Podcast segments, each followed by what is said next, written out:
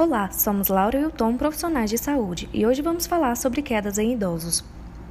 O envelhecimento causa mudanças no nosso corpo, entre elas a perda de massa muscular e o enfraquecimento dos ossos, levando a alterações na força, postura equilíbrio, além de dificuldades em andar. Isso acaba gerando medo, fracasso, culpa e sentimentos negativos.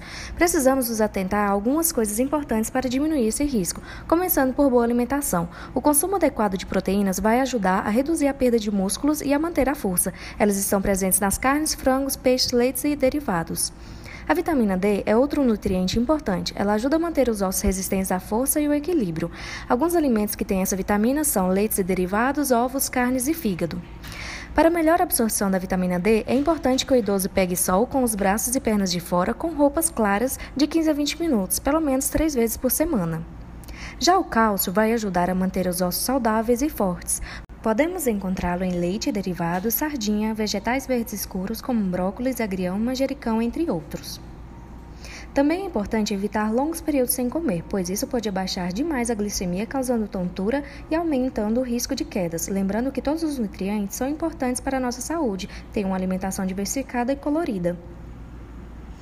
Sabiam que os idosos ficam expostos a vários fatores de risco, principalmente em suas residências? As quedas geralmente ocorrem durante o desempenho de atividades cotidianas, como caminhar, mudar de posição ou ir ao banheiro, e pode ser evitada com algumas medidas de prevenção básicas, como evitar usar cadeiras muito baixas, camas altas, má iluminação, roupas compridas arrastando pelo chão e ter cuidado com os animais de estimação. O uso de dispositivos de apoio para a marcha, como bengala e andador, facilita ainda mais sua mobilidade de um lugar para outro. Nunca ande só de mesa, utilize sapatos com solas antiderrapantes Deixe sempre o caminho livre de obstáculos, remova os tapetes que causam escorregão, mantenha sempre o piso seco e o ambiente iluminado. Ao se levantar, não tenha pressa, sente ao leito, apoie os pés na escada ou no chão para depois sair da cama.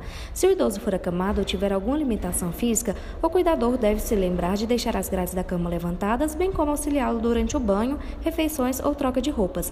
Instale barras de apoio nas paredes do banheiro também.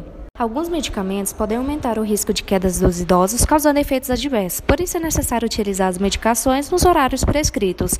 A atividade física é importante, pois melhora o equilíbrio, a postura e aumenta a massa muscular, proporcionando autonomia e independência para o idoso, além de prevenir, controlar e tratar algumas doenças. É importante também cuidar da saúde mental do idoso. Fazer uma avaliação do estado físico e psicológico do idoso, trabalhar as questões emocionais, como as crenças, as doenças, sentimentos e mudanças no corpo, com o objetivo de estimular a capacidade funcional e cognitiva afetada pela idade.